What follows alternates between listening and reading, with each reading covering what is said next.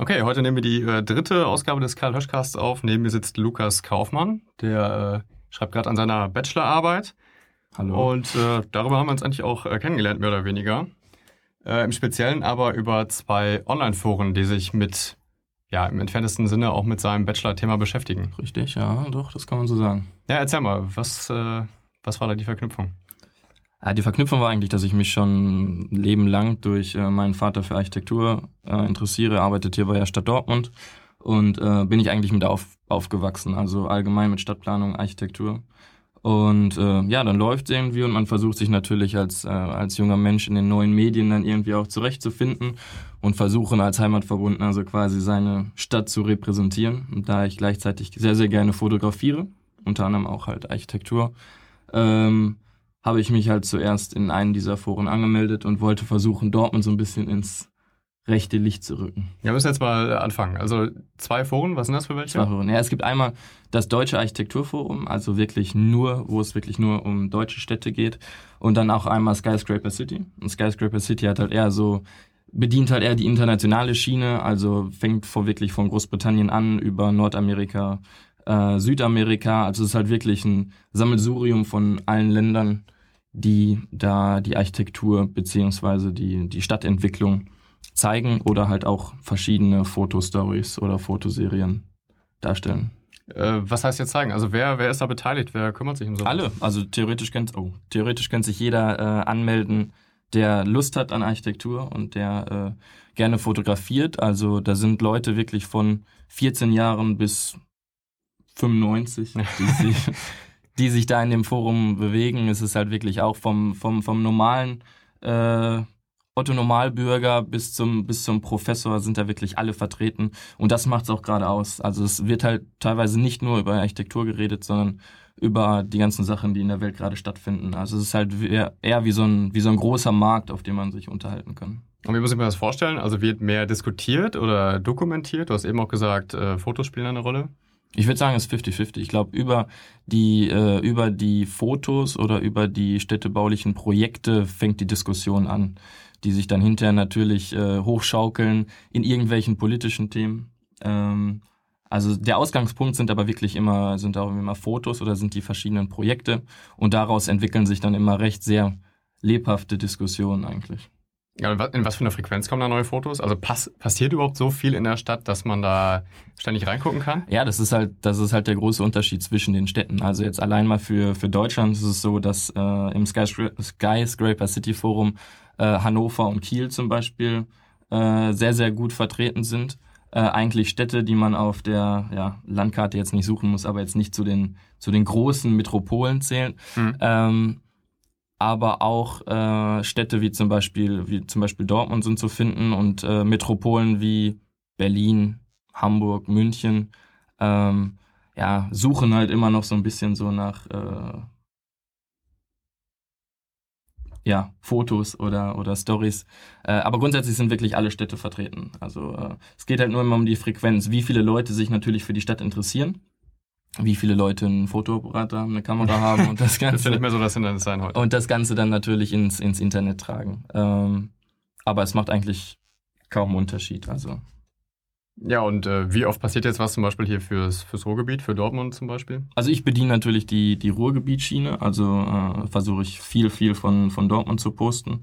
Ähm, gibt ja verschiedene städtebauliche Projekte hier, die sehr, sehr interessant sind, auch auf dem internationalen Markt. Phoenixsee, also eines der äh, Brachflächen, Revitalisierungsprojekte überhaupt in Europa oder sogar auf der Welt, äh, findet großen Anklang eigentlich. Also quasi aus einem, äh, aus einer Stahlproduktionsstätte zu einem See. Ich glaube, das ist schon ziemlich einzigartig in Europa oder in der Welt. Mhm. Aber äh, diese Website, die wird wirklich täglich von dir aufgesucht oder? Ja, da ich ja die Moderations, äh, ja, da ich Moderator da bin, ich teile mir die Aufgabe noch mit, mit einem Kollegen, gucke ich eigentlich schon jeden, jeden Tag rein. Natürlich ist, wenn du beruflich stark eingespannt bist oder wie ich jetzt halt gerade durch meine Abschlussarbeit, guckt man ein bisschen weniger rein, aber eigentlich äh, gucke ich schon täglich rein. Es gibt Leute, die hängen wirklich zwölf Stunden am Tag da in den Foren ab und äh, schreiben und diskutieren. Manche schauen mal nur in der Woche rein, sonst alle mal vier, äh, nur alle vier Wochen. Ähm, aber grundsätzlich ist die Frequenz eigentlich schon sehr, sehr hoch. Ja, sollen wir vielleicht mal zu den Inhalten kommen. Ne? Also ja, gerade ähm, Phoenix Ost sozusagen, also den Phoenix See äh, ja. angesprochen. Was, was ist sonst so Tagesgeschehen gerade da? Also was wird da besprochen? In, dem, in der Sektion jetzt für Dortmund? Oder? Ja, genau. Also hier Dortmund-Ruhrgebiet, wo du dich halt am besten auch auskennst. Also jetzt, das Forum ist halt unterteilt in Ost, also in die, in die Himmelsrichtung und ich bediene halt den, äh, den Westen. Ähm, größtenteils halt Dortmund und Ruhrgebiet. Wichtige Projekte sind wirklich gerade Phoenixsee, Boulevard Kammstraße, ähm, kleinere Projekte wie ähm, der Umbau des Komponistenhauses in der Bruckstraße, was auch gerade in der Diskussion ist, oder der baldige Abriss des Ostwallmuseums. Also es ist wirklich die komplette Bandbreite von der Straßenbauarbeiten wie in der Kammstraße bis hin zu Hochbauprojekten. Ist wirklich alles vertreten. Und äh, wie, was muss ich mir da für Diskussionen vorstellen? Also gibt es da einfach nur Zustimmung oder Gegenstimmen oder wird da wirklich gesagt, nee, das, ist, ist von der Architektur schön oder städtebaulich schwierig zu machen? Also was gerade ganz stark in der Diskussion ist halt wirklich Boulevard Kammstraße, der Petrikirchplatz, äh, die, die Neugestaltung oder die Umgestaltung der ehemaligen wichtigsten Verkehrsachse quasi durch die, durch die Innenstadt. Äh, Westentorallee ist ja jetzt schon relativ lange abgeschlossen, der Bauabschnitt. Auch sehr, sehr schön mit der, mit der Baumallee. Aber jetzt durch die Umgestaltung des Petrikirchplatzes und der Zubauung, in Anführungszeichen, der Petrikirche, äh, gab es da schon eine erhebliche Diskussion. Die einen sagen, ja, im Mittelalter waren die Kirchen auch zugebaut. Hm. Die anderen sagen, ja, aber das war eine ganz an, andere Architektur, als sie jetzt heute vorherrscht. Ähm, man kann sicherlich geteilter Meinung sein, wie die äh, Gebäude derzeit aussehen. Der rechte kleinere Kubus, der Baukörper, eigentlich sehr schön mit Sandstein äh, verkleidet, wie es mittlerweile häufiger in Dortmund ist. Der linke größere leider nur unten, oben quasi schön mit Alpezinweiß verputzt. Ja, vielleicht ganz kurz im Hintergrund. Also die ja. zwei Gebäude, ja. das ist einmal äh, Stadtwerke, irgendwie so ein Kunden. Genau, DSW 21 zieht von der Kammstraße, von der U-Bahn-Station Kammstraße nach oben in den rechten, kleineren Kubus. Mhm. Also in den schöneren, deiner Meinung nach? meiner Meinung, ja. Wie genau, gesagt, alles, lässt, alles lässt sich drüber streiten. Äh, auf der linken Seite zieht die äh, Nationalbank ein. Im unteren Teil und oben sind hochwertige Penthouse-Wohnungen, glaube ich. Im Abschnitt. Ach, Wohnung wirklich? Ja, ich dachte, da würden irgendwelche Kanzleien reinkommen. Sollte nein, nein, also oben soll es wohl wirklich so sein, dass oben eine Penthouse-Wohnung ist. Kann natürlich sein, dass unten noch eine Kanzlei von, von Anwälten oder sonst was ist oder eine, eine Praxis. Aber oben sollen wirklich Wohnungen. Also es ist auch wirklich mit Tiefgarage, also es ist unterkellert. Mhm. Es soll wohl auch Wohnungen entstehen. Und nochmal kurz zum, zum Lokalisieren. Also es ist, wenn man vom Hauptbahnhof sozusagen genau. in die... Über die Freitreppe hoch, Katharinenstraße durch, wirklich schnurstracks läuft man ja auf die Petrikirche zu. Genau, dieser Vorplatz, da sind, Vorplatz, da werden gerade zwei Gebäude errichtet. Genau, da werden, ja, sind jetzt glaube ich fast fertig. Ich glaube, mhm. die, die letzten ähm, ja, Fassadenteile werden jetzt gerade noch angebracht. Die Gerüste sind glaube ich schon größtenteils abgebaut. Ähm, wobei das jetzt nur die Vorstufe ist. Eigentlich soll ja der komplette Petrikirchplatz umgestaltet werden. Also da soll halt auch noch eine Freitreppe hin, es soll ein, ein Wasserspiel, also Brunnen soll da installiert werden.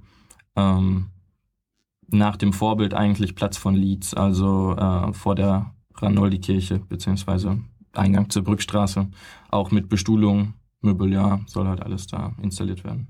Äh, Platz von Leeds, das ist, ähm, wie heißt das da, Tanzcafé Hösels? Tanzcafé Hösels, äh, ehemalige Karstadt Technikhaus. Hm, genau, die Ecke. Genau, ja. Die Ecke. Allerdings nicht mit dem äh, mit dem Stein, der auf dem Boden da ist, da gab es ja auch erhebliche Diskussionen drüber, weil er so rot und wellig ist. Mhm. Und äh, es hat teilweise zu Schwindelanfällen bei älteren Leuten geführt. Ähm, jetzt soll halt alles wieder normal mit Sandsteinplatten ähm, ja, belegt werden, genauso wie in der Westentorallee. Oder jetzt Brüderweg, der jetzt auch fertiggestellt worden ist. Ich glaube, jetzt kommen wir zu einem Punkt, wo du dich wirklich äh, austoben kannst mit deinem äh, Background aus dem Studium und äh, okay. äh, über den Job und so weiter. Ja. Äh, wie macht man das als Stadt? Wie geht man an sowas ran? Also ist das jetzt äh, gut gemacht oder was sind da überhaupt die Schritte? Also als Otto-Normalbürger, da hast du ja null Ahnung davon, wie man sowas angeht, richtig? Ja, ich meine, es war nun mal einer der wichtigsten Verkehrstrassen, die nach, den, äh, nach dem Zweiten Weltkrieg durch die Stadt geschlagen worden ist. Ähm, in der ähm, Richtung zwischen, zwischen Körne und Dorstfeld. Und dann gab es ja noch die andere Achse, äh, die Kleppingstraße Nord-Süd also ähm, in die Nordstadt rein oder in die, in die Südstadt. Ähm, also Kleppingstraße ist ähm, Kleppingstraße. an der Rhein-Nolle-Kirche direkt runter an genau, der Haltestelle. Genau, genau, ja. direkt nach, oder, oder nach oben halt zum, äh, zum Stadthaus. Das, mhm. ist, das ist die Kleppingstraße. Ja. Ähm, ja, relativ lange wichtigste Verkehrsachse, Verkehrsader durch die, durch die Innenstadt bis dann irgendwann der Entschluss befasst worden ist, auch die, die letzte äh, Stadtbahn quasi unterirdisch zu legen. Ähm, müsste jetzt auch schon, glaube ich, zehn Jahre her sein, sofern ich mich dran erinnern kann. Ich glaube, das letzte war die U42, ne? Irgendwie 2007. Oder sieben, ja, das ja. stimmt. Kann, kann auch sein, dass es, mhm. dass es, dass es kürzer ist. Äh, ja, dann fing quasi diese Diskussion an, ähm, wie verfährt man weiter mit dem, mit dem Gebiet für, der Autoverkehr war ja schon länger relativ rausgenommen worden. Ähm, ja, dann war die Frage, wie verfährt, verfährt man mit so einer riesigen Achse quasi. Ähm, gab eine Auslogung ganz normal, also ein Ideenwettbewerb und äh, das Architekturbüro Fritschi müsste das gewesen sein aus Düsseldorf hat dann letztendlich den Zuschlag bekommen. Ähm, zur Umgestaltung sah halt diese zwei Eingangsportale, sowohl Brüderweg als auch Westentorallee vor, wo es halb befahrbar ist und halt äh, relativ große Bürgersteige und in der Mitte sollte es halt wirklich als Pendant zum Westen Hellweg eine Fußgängerzone werden. Äh, natürlich viel, viel breiter. Die Dimensionen der 50er Jahre kann man sich heute kaum noch vorstellen. Auch mit Wasserspiel und äh, bepflanzt. Ja, und nach und nach, peu à peu, werden jetzt diese einzelnen Bauabschnitte quasi umgesetzt. Zwei sind halt schon fertig. Ähm, gab natürlich auch immer Bürgerbeteiligung. Also zum Beispiel, wenn ich mich daran erinnere, wie soll der Straßenbelag aussehen, das, was ich gerade angesprochen habe, gab es vor der Ranaldi-Kirche vier, fünf verschiedene Auswahlmöglichkeiten und die Leute konnten sich das wirklich angucken. Die Leute mhm. konnten draufgehen, sie konnten es ja, anfassen, anfühlen. Und äh, letztendlich gab es dann die Entscheidung gegen den äh, roten Wellenbelag hin zum Sandsteinbelag. Also Bürgerbeteiligung ist da eine ganz, ganz wichtige Rolle. Oder der Anbau zum Beispiel des Feehofhauses, ich glaube, das war auch in der Planung vom Fritschi, ähm, quasi den Stadtraum, so wie er sich darstellt, in der Kammstraße neu zu bestücken mit neuen Gebäuden, wie sie jetzt an der Petrikirche gebaut werden. Mhm. Gleiche Idee gab es aber auch für den Platz von Leeds, also eine Bebauung entlang ähm, des Karstadt Technikhauses oder halt auch den Anbau des Feehofhauses, der allerdings dann im Stadtrat oder durch Bürgerproteste gescheitert ist. Und das Feehofhaus ist? Das Feehofhaus ist äh, zwischen Marienkirche und Ranoldi-Kirche das äh, einzige alte Gebäude, was quasi noch direkt an die Marienkirche trennt. Ach, diese Musikschule da. Musikschule. Äh, ja, genau, beides. Vodafone genau. im Erdgeschoss. Genau, ähm, da ist jetzt ah, okay. Vodafone, glaube ich, drin. Das ist das ehemalige Feehofhaus. Oder okay, heißt immer noch Feehofhaus. Nochmal zu dem Projekt. Also wir haben gehört, äh, Bürgerbeteiligung gibt es auf jeden Fall. Aber warum Ganz entscheidet sich jetzt äh, eine Stadt gerade für äh, diesen Entwurf? Das liegt ja jetzt wohl nicht daran, dass äh, die Bürger gesagt haben, das sieht für uns äh, toll aus mit unserem laienhaften Auge.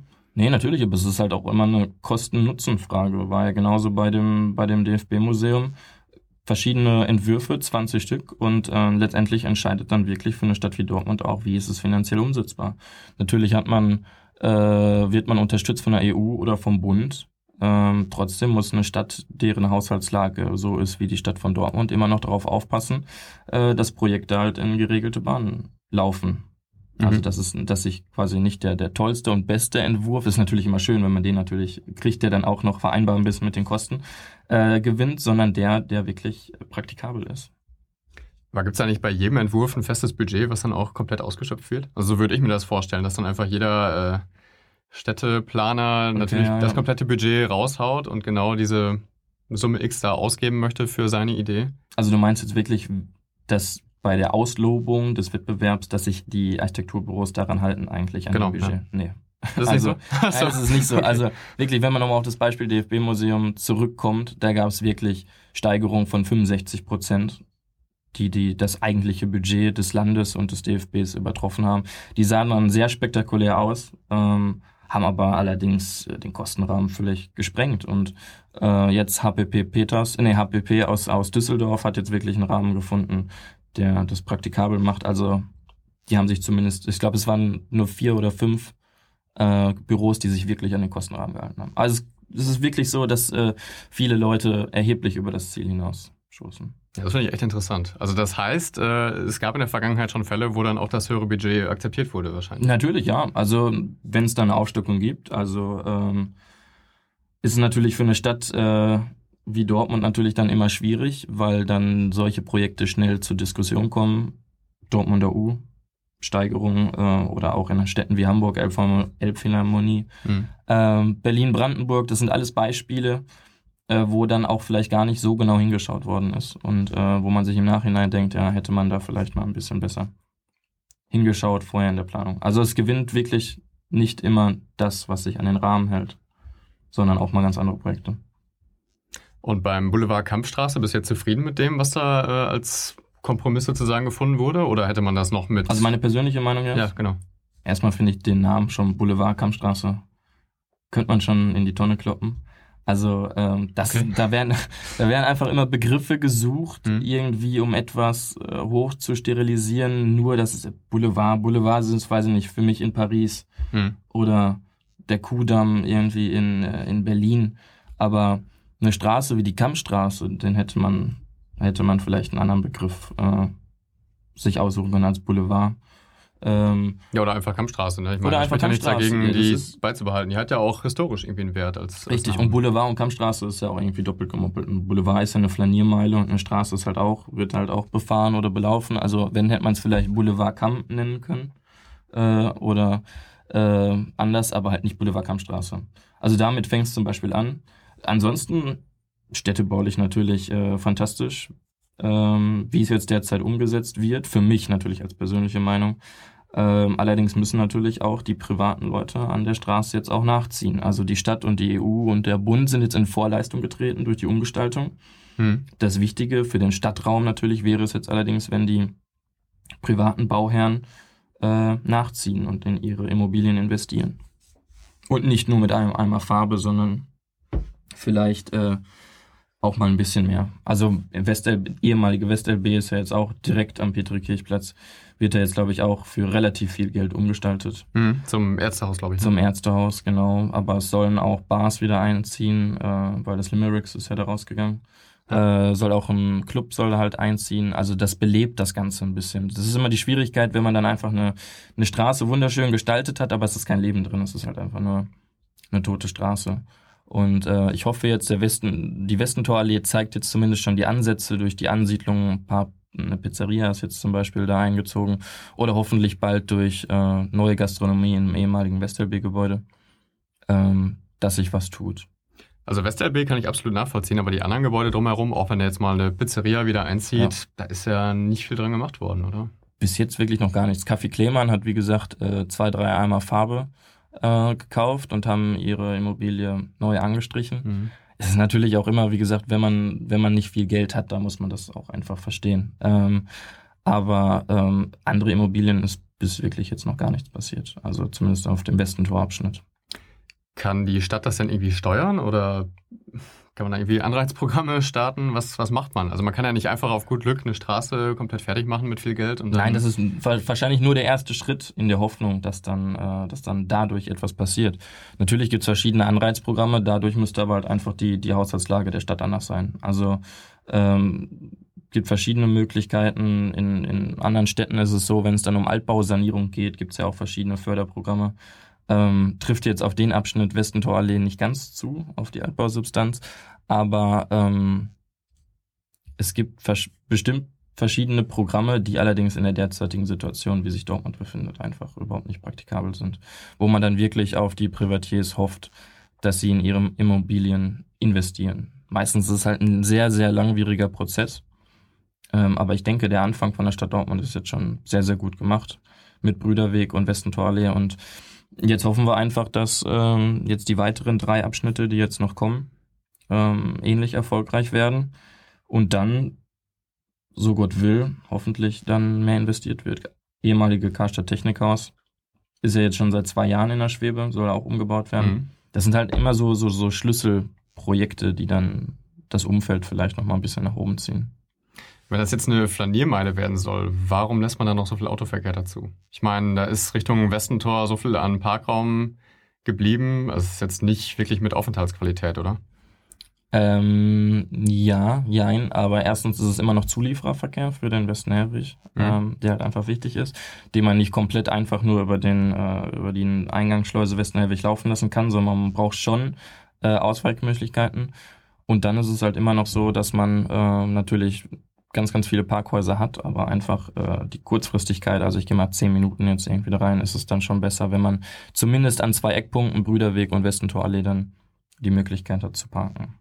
Er ist ja wirklich extrem minimiert, wenn man sich das Ganze vor 30, 40 Jahren anguckt, mhm. was da war. Jetzt ist es ja wirklich nur in der Mitte und die Gehwege sind um ein Vielfaches breiter. Ja, das ist mir auch schon positiv aufgefallen. Kann man denn jetzt von Best Practice sprechen angesichts der klammen Haushaltssituation oder wie, wie, ist das einzustufen? Wie machen andere Städte das, die auch wahrscheinlich nicht unendlich viel Geld haben, um sowas zu starten, aber es auch irgendwie müssen, städteplanerisch? Jetzt nur auf das Beispiel Boulevard Kammstraße. Ähm, ist es, äh, ist es denke ich schon sehr, ist es denke ich ein sehr, sehr gutes Beispiel, äh, wie man damit verfahren kann. Allerdings äh, meistens die Städte, die man sonst so kennt, haben halt nicht diese mordsmäßigen Schneisen direkt in der Innenstadt.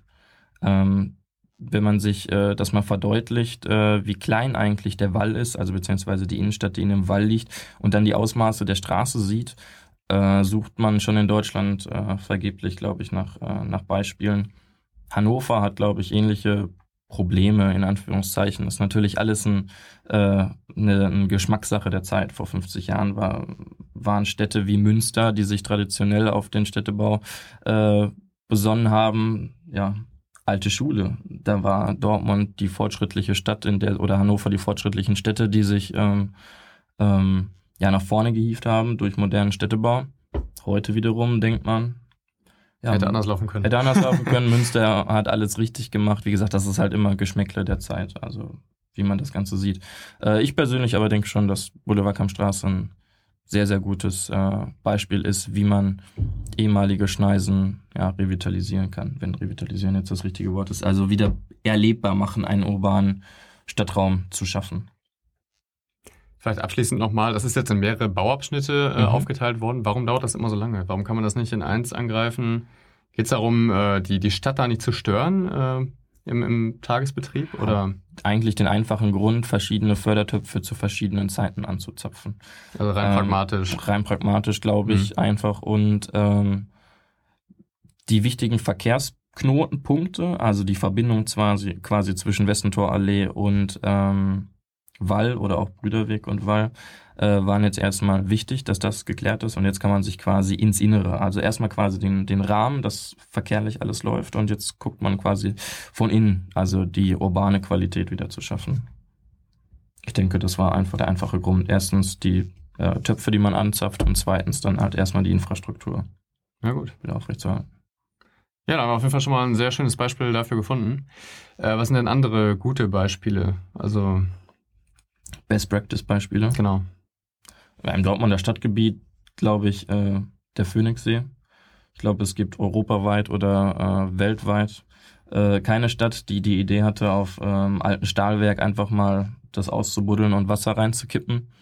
Ähm, also sucht, glaube ich, wirklich äh, ja sein, in, also in, in der Welt oder in Europa vergleichbare Beispiele. Also ich glaube, das ist schon äh, vom Brachflächen-Revitalisierungsprozess oder allgemein, was man mit Brachflächen macht, einzigartig in, in der Welt. Hm, okay. Ja, von der Idee würde ich auf jeden Fall zustimmen. Gar keine Frage. Von der Umsetzung, was sagst du dazu? Ähm, um, also, als die erste Idee quasi aufgekommen ist, äh, wurde derjenige noch arg belächelt, ähm, wo er gesagt hat, er macht einen See daraus. ähm, nach und nach äh, ist der Prozess dann gereift quasi und ähm, ja, mittlerweile sind wir ja schon sehr, sehr weit. Also See ist voll, Bautätigkeit von den privaten Bauherren ähm, ist zunehmend an der an der Südseite. Wird's jetzt gerade, ja, fangen wir jetzt gerade an. Stichwort sozialer Wohnungsbau war ja auch stark in der Presse. Wie weit darf man in einer Stadt wie Dortmund eigentlich vom Arbeitermilieu so ein, so ein, so ein Luxus schaffen, wo nur mhm. Reiche wohnen? Oder soll man den See nicht ähm, für alle zugänglich machen, dass halt wirklich auch Otto Normalbürger sich da äh, seine Wohnung leisten kann. Ähm, um den Hafen rum wird derzeit auch sehr, sehr viel gebaut. Ähm, leider klafft noch immer so eine große Lücke zwischen dem, was äh, in der Visualisierung von den Architekturbüros ähm, gezeigt wird und wie es letztendlich umgesetzt wird, weil dann halt immer noch das Geld wirklich, so leid es einem tut, dann immer dann doch weit, weit vorne ist. Äh, grundsätzlich glaube ich aber, dass äh, das Projekt so innenstadtnah für Dortmund äh, wie ein Sechser im Lotto ist, was man jetzt auch schon an den äh, Immobilienpreisen sieht und äh, dass sich das alles rentabel hält. Hm, okay. Und ähm, gestalterisch, also ich meine, er sieht ja relativ künstlich aus. Er ist ja schon da reingesetzt. Er ist schon äh, reingesetzt, passt, passt nicht so sehr zum Hörder Ortskern, würde ich sagen. Da hat man auch diesen sehr modernen äh, Bahnhof jetzt äh, hingebaut, der eher aussieht wie ist ja auch wieder eine Frage. ein Parkhaus, äh, auch sehr umstritten. ist ja auch äh, zum Teil Parkhaus, ne? Ja, genau, in der oberen Etage ist komplett Parkhaus. Also es ist, wenn, wenn man, wie gesagt, man kann sich immer über Geschmack streiten, ne? aber äh, wie man sowas äh, vom Gestaltungsbeirat der Stadt durchwinken kann, ist schon. Wobei letztendlich der Gestaltungsbeirat auch gesagt hat, dass er überrannt worden ist. Also ich möchte da jetzt keinen irgendwie. Äh, ähm, letztendlich war es dann auch wieder ein Schuss in den Ofen. Also wie man so einen Gebäudekomplex da hinsetzen kann, frage ich mich immer, wie eine Stadt mit Dortmund mit über einer halben Million Einwohnern, wie sowas möglich sein kann. Ähm, wie der See aufgebaut ist, dass er natürlich künstlich ist, kann man natürlich von zwei Seiten sehen. Entweder man schafft einen krassen Kontrast zur Hörde Altstadt, also die mhm. Altstadt an sich und dann was sehr Modernes äh, im, im, im Osten. Oder man sieht es so, dass, äh, wie der Name Phoenix schon ist, dass quasi Phoenix West und Phoenix Ost als Flügel fungieren zur Altstadt, also die neuen Flügel quasi zur alten Hörder Innenstadt oder Altstadt. Ähm, oder man sieht es so, dass es halt völlig verfuscht worden ist, dass man halt einen natürlichen See hätte bauen können mit natürlichen Uferlagen. Ähm, es sind halt immer zwei Seiten der Medaille. Also so wie man es wie man's sich drehen möchte, findet man es natürlich immer, findet man immer was zum Mosern oder zu mäkeln. Ich glaube allerdings, dass jetzt der Weg, der eingeschlagen worden ist, schon der, der richtige ist. Über die Architektur am See lässt sich sicherlich äh, streiten. Gerade jetzt im, im Hafengebiet, das sehr, sehr modern wieder gebaut wird ähm, und auch wieder dieses typische Alpezinweiß überall verwendet wird. Mhm. Also diese großen weißen Klötze, wo man jetzt schon weiß, wie die Sachen in vier, fünf Jahren aussehen, wenn der erste Regen da klatsch, geklatscht ist oder der, äh, der Winter zwei, dreimal drüber gegangen ist. Da stellt sich für mich immer die Frage, ähm, wie man sowas nicht noch weiter irgendwie regeln kann. Über Gestaltungssatzungen oder im B-Plan schon was festschreiben, dass sowas dann nicht passiert. Okay, du sprichst gerade Gestaltungssatzung an. Das ist also so eine Rahmenbedingung, die die Stadt setzen kann, um die Ansiedlung so ein bisschen zu steuern. Man kann sogar schon im B-Plan, den man festlegt. Äh, jetzt nicht so viele Fachbegriffe, also das müssen wir alles okay. erklären. B-Plan ist? Ah, B-Plan, okay. Der B-Plan ist der Bebauungsplan, also quasi den entwickelt man aus dem Flächennutzungsplan. Also jede Stadt in Deutschland ist angehalten, Flächennutzungsplan zu entwickeln. Also man sieht das komplette Stadtgebiet, unterteilt dann halt, wo ist Wohnen, wo ist Gewerbe. Hm. Und aus diesem Flächennutzungsplan entwickelt man dann halt in bestimmten Gebieten halt die, den B-Plan, der einfach Festsetzung ist, die, die räumlichen Rahmenbedingungen oder die rechtlichen Rahmenbedingungen, die das alles normiert. Und in diesem B-Plan, Bebauungsplan, kann man auch schon rechtliche Festsetzungen, Punkto Gestaltung, Dachziegeln, Fassadengestaltung festsetzen, wo sich dann die Leute halt einfach dran halten müssen ist gerade auch äh, viel diskutiert, inwieweit man den privaten Bauherrn da reinfuschen kann, in Anführungszeichen. Ähm, allerdings ist es halt immer noch eine Steuerungsmöglichkeit, über die in Dortmund, glaube ich, noch viel zu wenig nachgedacht worden ist. Ja, wie kommt sowas? Also kein Interesse oder sagt man, das ist halt äh, so ein soziales Thema, also die Leute sollen selber entscheiden können? Wir machen ja eine liberale Gestaltung.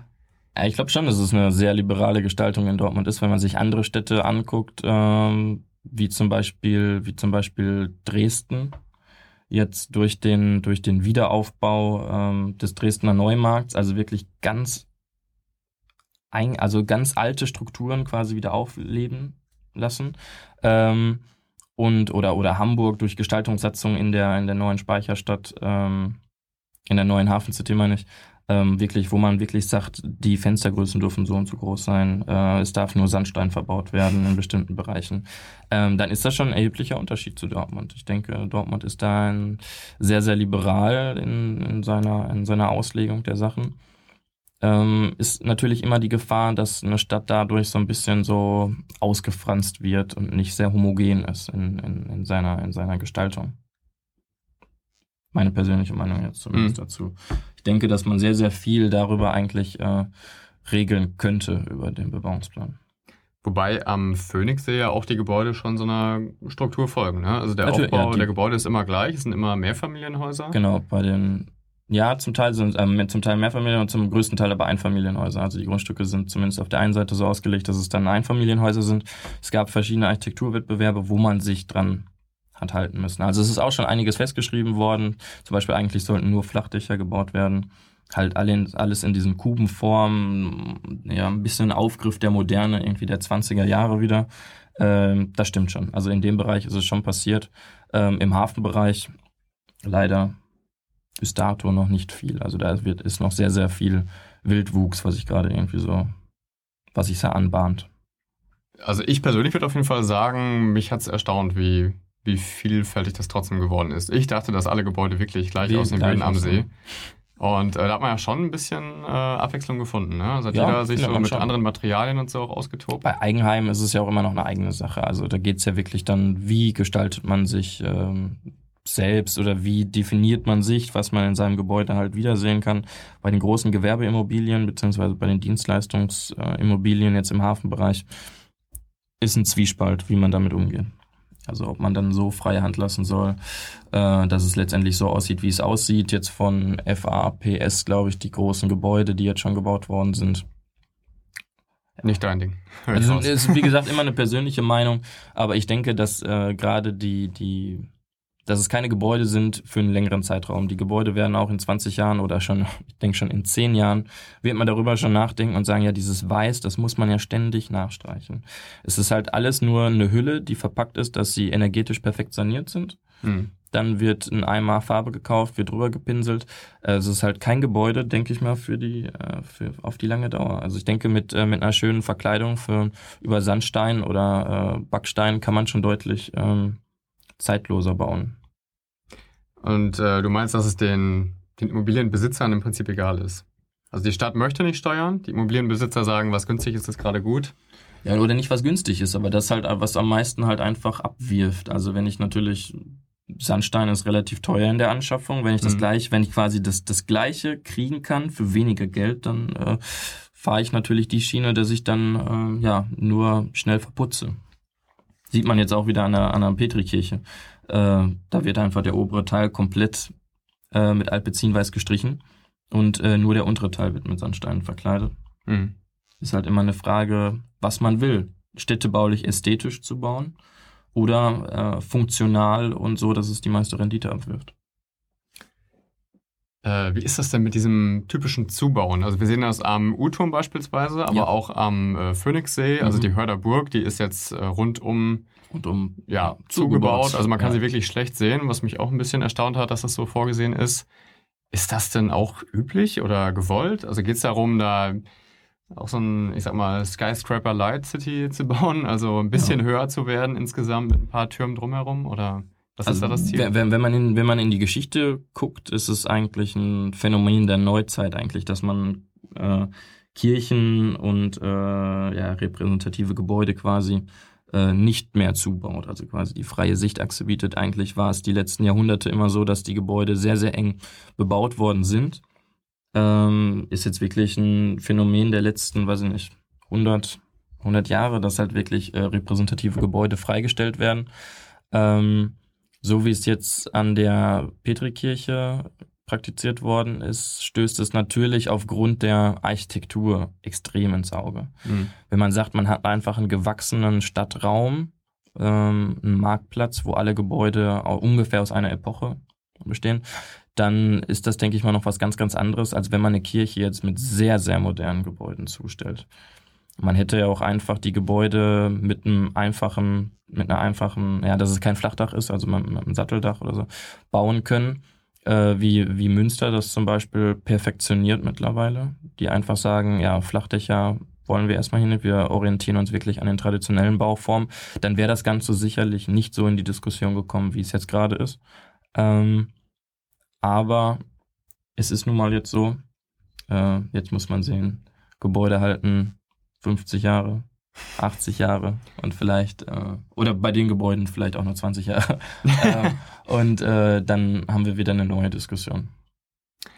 Ähm, das war jetzt äh, Petrikirche hauptsächlich. Was ja. sagst du denn zum U-Turm? Der ist ja auch von dieser ähm, Big-Versicherung sozusagen da komplett umbaut. Mhm. Also so diese Leuchtturmfunktion, die ihm zugeschrieben wird, die ist ja gar nicht so stark. Also vom, Na, er leuchtet schon oben. Ja klar, aber ich meine nicht aus jedem Winkel halt. Nicht also wenn man Winkel. aufs Gelände geht, dann sieht man erstmal nur die Versicherungsgebäude drumherum. Klar, wobei man da auch sagen muss, dass eigentlich auch die, der U-Turm die größte Zeit seines Lebens, wie er da steht, komplett zugebaut war. Also wenn man sich das Gelände nochmal vor zehn Jahren anguckt, dieser riesige Riegelbau von der, äh, von der Brauerei direkt davor, dann hat man davon auch nichts mehr gesehen.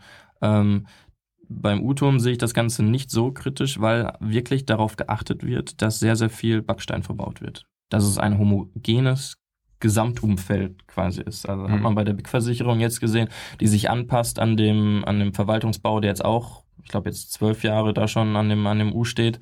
Ähm, die neuen Berufskollegs, die jetzt gebaut worden sind, auch alle mit dem, mit dem Backstein. Also es wird ein Ensemble geschaffen, was quasi, also was gleich ist. Und ähm, Sicherlich, wie über alles, lässt sich da auch streiten, inwieweit man den U-Turm zubauen kann. Allerdings denke ich schon, dass er so weit äh, oder so groß ist oder so rausstrahlt, dass er immer noch als Leuchtturm gesehen werden kann. Mhm. Und für das Viertel, denke ich mal, ist es das Richtige, wenn man, äh, wenn man jetzt nicht diese ganzen öffentlichen Riesenplätze hat, wie, wie sie in Dortmund doch zur Haufe irgendwie kommen, sondern dass man sich wieder ein bisschen zurückbesinnt auf die, auf das kleine, urbane Geschehen. Also viel richtig gemacht da am U-Turm jetzt von meiner persönlichen Meinung bis jetzt äh, alles richtig gemacht. Ja, die Platzgestaltung natürlich vor dem U lässt sich auch wieder drüber streiten. Es ist so viel Geschmackssache wirklich im, im Städtebau und der Stadtentwicklung. Ähm, sieht man auch immer in den Foren. Also da lässt sich über alles streiten. Die einen sehen es so, die anderen sind so und das ist quasi auch die Schwierigkeit, in der dann Stadtplaner oder Architekten sind, dann versuchen zum Grundkonsens irgendwie es ist immer schade, wenn es dann der kleinste gemeinsame Nenner ist, mhm, ja. weil dann ist es meistens nicht mehr ästhetisch. Aber ähm, der Stadtplaner an sich sitzt immer in der Bredouille und muss immer vermitteln. Also er ist immer in der Vermittlerposition. Wenn wir jetzt äh, relativ viel Gutes gehört haben, was geht denn gar nicht? Also hier in der Umgebung oder was, was hast du Negativbeispielen? Negativbeispiele am, am Städtebau. Mhm, genau. Ah, okay. Wo hat man irgendwie strategisch was falsch gemacht oder architektonisch äh, total daneben gegriffen? Ähm, daneben gegriffen, würde ich sagen, dass relativ viel in Dortmund abgerissen wird, was eigentlich nicht hätte abgerissen werden äh, dürfen. Da ist Dortmund auch wieder in der Vorreiterrolle. Denkmalschutz erteilen, es kommt ein Investor, Denkmalschutz wegnehmen, Gebäude weg. Also da stellt sich für mich immer die Frage, wie weit ist der Denkmalschutz eigentlich äh, verpflichtend als Denkmalschutz. Mhm. Ähm, wenn ich, wenn es einfach nur ein Label ist, was ich, was ich gebe und dann wieder wegnehme, wenn ich es nicht mehr brauche, dann ist es einfach nicht, dann ist es für mich einfach kein Denkmalschutz. Äh, was wirklich schlecht gelaufen ist, ähm, finde ich halt einfach äh, Karstadt, der Karstadt-Neubau am, äh, am Alten Markt. Der Alte Markt als historisches Zentrum von Dortmund. Mhm. Ähm, nach dem Krieg sicherlich auch viel falsch gemacht, dadurch, dass sie das alte Rathaus nicht wieder aufgebaut haben und auch die, äh, die Stadtsparkasse oder die Sparkasse. Ähm, dann aber ein sehr, sehr ja, repräsentatives Gebäude der Stadt- und Landesbibliothek dahin gebaut in den 50er Jahren. Für die Zeit äh, völlig äh, super. Ähm, ja, und dann kommt ein Investor und sagt, ja, okay, ich gebe euch das und das Geld und wir reißen das Gebäude ab, was auch unter Denkmalschutz steht. Ja, welches Gebäude jetzt? Äh, von Karstadt. Mhm. Karstadt Sport. Ja. Wobei mittlerweile ist es ja auch nicht nur Karstadt Sport, ist ja mittlerweile auch alles Mögliche drin. Mhm. Äh, Investor zahlt das Geld, äh, Denkmalschutz wird äh, aufgehoben und das Gebäude wird abgerissen und jetzt haben wir halt wieder so ein ähm, Gebäude da, wo man sich auch wieder in 40 Jahren fragt, ja, was soll es eigentlich da? Also da ist viel schiefgelaufen. Ähm, über Rekonstruktion von alten Gebäuden mag man sicherlich auch geteilter Meinung sein. Ähm, allerdings an so einem wichtigen Ort wie dem alten Markt wäre es vielleicht mal eine Überlegung wert gewesen, vielleicht das alte Rathaus zu rekonstruieren, wie es jetzt Wesel gemacht hat oder Humboldt-Forum, also Berliner Stadtschloss, Potsdam. Es gibt eigentlich in allen Städten gerade wieder den Trend, ähm, ja, zu rekonstruieren oder sich zumindest auf das Alte zu, äh, zu fokussieren, also alte Stadtgrundrisse wieder aufzunehmen oder die Parzellen nicht mehr so bombastisch groß zu machen, kleinteilig zu bauen und das, der Trend geht dann Dortmund völlig vorbei. Dortmund denkt halt immer noch in Dimensionen, die äh, schon lange ad acta eigentlich gelegt worden sind. Und dieses, dieses Bewusstsein für Geschichte, das ist, glaube ich, der größte Fehler, den, äh, der in Dortmund praktiziert wird, dass es überhaupt nicht vorhanden ist. Vielleicht als Ausblick für äh, weitere Ausgaben, die hier folgen könnten oder so. Was äh, sind denn Gebäude, die auf jeden Fall erhaltenswert sind, deiner Meinung nach? Ich denke, dass ähm, für Dortmund ganz, ganz wichtig ist, durch halt die totale Zerstörung im Zweiten Weltkrieg und den Wiederaufbau, dass gerade die 50er und 60er Jahre Architektur schützenswert ist. Hast du da so mal zwei, drei Gebäude? Ich denke zum Beispiel, also was, äh, was exemplarisch einfach super dafür ist, zum Beispiel Fischer am Rathaus. Das ist die äh, Innenbäckerei überhaupt, also wo mhm. es äh, super Spekulatius gibt oder Zwieber, äh, die einfach sogar von ihrem Inventar noch komplett 50, also 50er Jahre sind. Ähm, oder in der, in der Brückstraße das Gebäude, in der, in der Gabelung zwischen Lütgebrückstraße und Brückstraße. Äh, war früher lange Zeit ein Friseur drin. Ich glaube, jetzt zieht auch wieder Cutmasters da rein, auch wieder ein Friseur. Äh, das sind einfach Gebäude, die auch jetzt schon seit 60 Jahren stehen und für diese Stadt halt einfach wichtig sind. Und ähm, man sollte nicht den gleichen Fehler machen wie nach 45 zu sagen, ja, das ist alles alt, das brauchen wir alles nicht, das auch wieder abzureißen. Museum am Ostwald, das, das beste Beispiel gerade, mega in der Diskussion.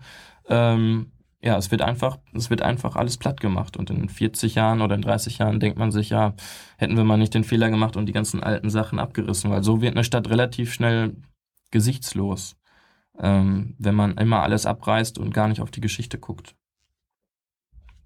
Also, ähm, ja, wie, wie bringt man das den Leuten denn bei, dass diese Gebäude auch wichtig sind? Weil wenn ich da jetzt als Laie vorbeigehe, dann werde ich ja dem nicht so die Ästhetik da zuschreiben wahrscheinlich. Das ist halt immer ein Prozess, ein ganz, ganz schwieriger, langwieriger Prozess, glaube ich, halt einfach der, ähm, der dauert und man muss den Leuten einfach vermitteln können, ähm, dass diese Gebäude, dass diese Gebäude wichtig sind, indem man sie erstens unter Denkmalschutz steht. Das wird in Dortmund noch viel zu wenig gemacht. Also wenn man sich die Denkmalliste der Innenstadt anguckt, schlackert man eigentlich mit dem Ohren, wie wenig wichtige Gebäude eigentlich äh, nur unter Denkmalschutz gestellt worden sind und ganz, ganz viele wichtige Gebäude noch überhaupt nicht erfasst worden sind. Äh, Kritik liegt da aber nicht beim Denkmalamt, weil die wirklich völlig überfordert sind. Ich glaube, die sitzen da nur mit vier oder fünf Leuten. Das muss man sich für eine Stadt wie Dortmund eigentlich mal vorstellen, dass nur vier oder fünf Leute an der Thematik arbeiten und die einfach restlos überfordert sind. Ähm, da muss halt einfach auch vielleicht einiges von der Politik kommen, von der Presse oder viel in neuen Medien. Denke ich, die sind noch äh, völlig unterrepräsentiert, ähm, dass halt das Bewusstsein für die Stadt geschärft wird. Okay, ich denke, das ist ein schönes Schlusswort. Dann äh, Machen wir für heute Feierabend. Alles klar, machen wir. Danke fürs äh, Zuhören auf jeden Fall. Und dir, Lukas, danke für die Nichts Einblicke. Da äh, immer wieder gerne. können wir auf jeden Fall viel von lernen. Dankeschön. Danke. Ciao.